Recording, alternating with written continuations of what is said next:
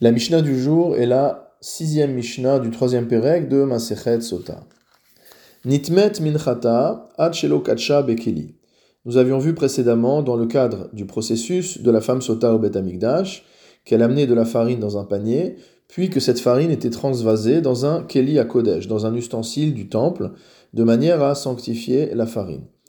À partir du moment où la farine a été apportée dans le panier par la femme pour offrir son korban de sota, la farine en question a une gdushat damim, c'est-à-dire que sa valeur financière est déjà consacrée.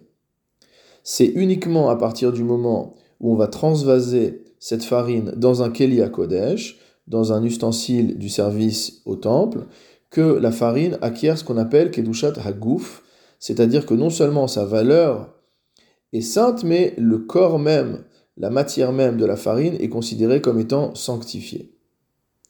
Et donc notre Mishnah nous apprend le distinguo qu'il y a à faire entre ces deux statuts.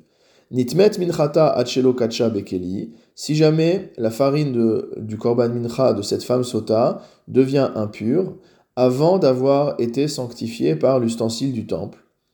Harei kechol amenachot vetipade. Elle aura le même statut que les autres menachot et on pourra la racheter. C'est-à-dire qu'étant donné que la farine n'a qu'une kdushat damim, il n'y a que sa valeur financière qui est sanctifiée, on peut racheter la farine. Donc on va racheter la farine contre de l'argent. La farine qui, était impure et qui a été rachetée devient chouline, devient profane. La sainteté qu'avait cette farine a été transférée sur l'argent. Et avec cet argent, on va acheter une autre farine qui, elle, sera utilisée pour le korban mincha. Vei mishekatsha bekeli, si maintenant la farine est devenue impure après avoir été sanctifiée dans l'ustensile du temple, c'est-à-dire qu'elle a une kdushat à gouf, elle est elle-même physiquement sainte, on ne peut pas la débarrasser de sa sainteté par un rachat. Harehi kechol amenachot, et donc elle a le même statut que toutes les autres menachot dans une situation similaire, vetisaref, et la seule solution, c'est de la brûler. La Mishnah continue, israfot. Voici les femmes dont les menachot vont être brûlées. Haomeret temea anilach.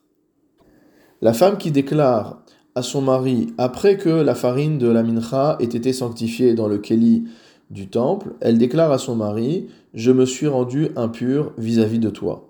Donc il n'y a plus de raison de continuer le processus de la sota, étant donné qu'elle a confessé sa faute, et la mincha de par, de, par cette, cette, situation, devra être brûlée. Veshebaoula edim sheitemea. Ou alors une femme dont la farine a été à nouveau sanctifiée dans le keli du Beth Amikdash, et à ce moment-là viennent des témoins et déclarent qu'elle s'est rendue impure. Donc à nouveau, il n'y a plus d'ambiguïté sur sa situation, il n'y a plus de raison de continuer le processus de sota, et on n'a plus le choix que de brûler cette farine. Autre cas, Ve'omeret enishota, une femme qui refuse de boire. Une, femme qui, après qu'on ait introduit la farine dans le Kliya Kodesh, refuse de boire, refuse de continuer le processus, même si elle est pure. Donc dans ce cas-là, on devra également brûler la farine. Veshebala enorotse la ashkota.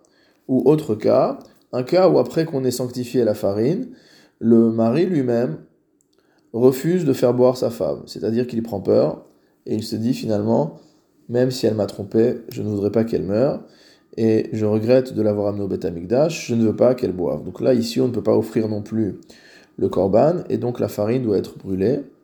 Veshebarla ba'alea baderer, ou autre cas, le cas d'un mari qui a eu un rapport avec sa femme en chemin. Nous avions déjà vu précédemment qu'à partir du moment où la femme est déclarée sota jusqu'au moment où le processus du Beth Amikdash est fini, le mari a interdiction d'avoir des rapports avec son épouse. Si sur le chemin amenant de sa maison au Beth Amikdash, il a eu un rapport avec sa femme de manière interdite, et que cela, on ne l'a appris qu'après que la farine ait été sanctifiée dans le Kéli, alors dans tous ces cas, la femme ne doit pas boire, et on ne peut pas continuer le, on ne peut pas continuer le processus, et il va falloir brûler cette farine. La Mishnah finit avec un cas particulier. Vechol anesuot la toutes les femmes mariées avec des kohanim, minchotehen nisrafot, leurs offrandes de farine sont brûlés. Le Barthénora explique Va filu karav kometz ve'lonit velonitmet. Même si la poignée de farine a été offerte comme il faut, c'est-à-dire qu'on est allé jusqu'au bout de l'offrande de la mincha de cette femme de Cohen, velonitmet, et que euh, la farine n'est pas devenue impure. Nisrafim shiarea albet adeshen. Malgré tout, on va brûler les restes de cette mincha sur le bet adeshen, l'endroit où on brûlait les corbanotes impurs, etc. Ve'ena. Et cette farine ne sera pas mangée.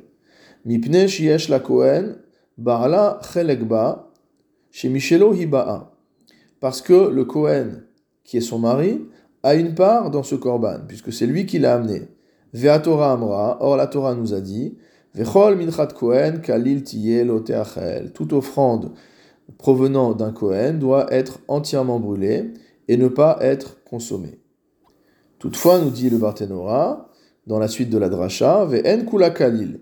Elle n'est pas entièrement brûlée au sens propre, chelekba chez les kaparata hiba'a. Il y a malgré tout une partie qui va être utile, puisque cette partie vient permettre d'expier, euh, de rendre pure la femme en question. Haketsad. Alors comment euh, on se débrouille? Hakometz karev beatzmo. D'un côté, on va faire brûler le kometz, la poignée de farine, mais en tant qu'offrande. Veashiraim kerevin beatzmam. Et les restes vont être offerts de leur côté et plus précisément, ils vont être brûlés au Bet Hadeshen.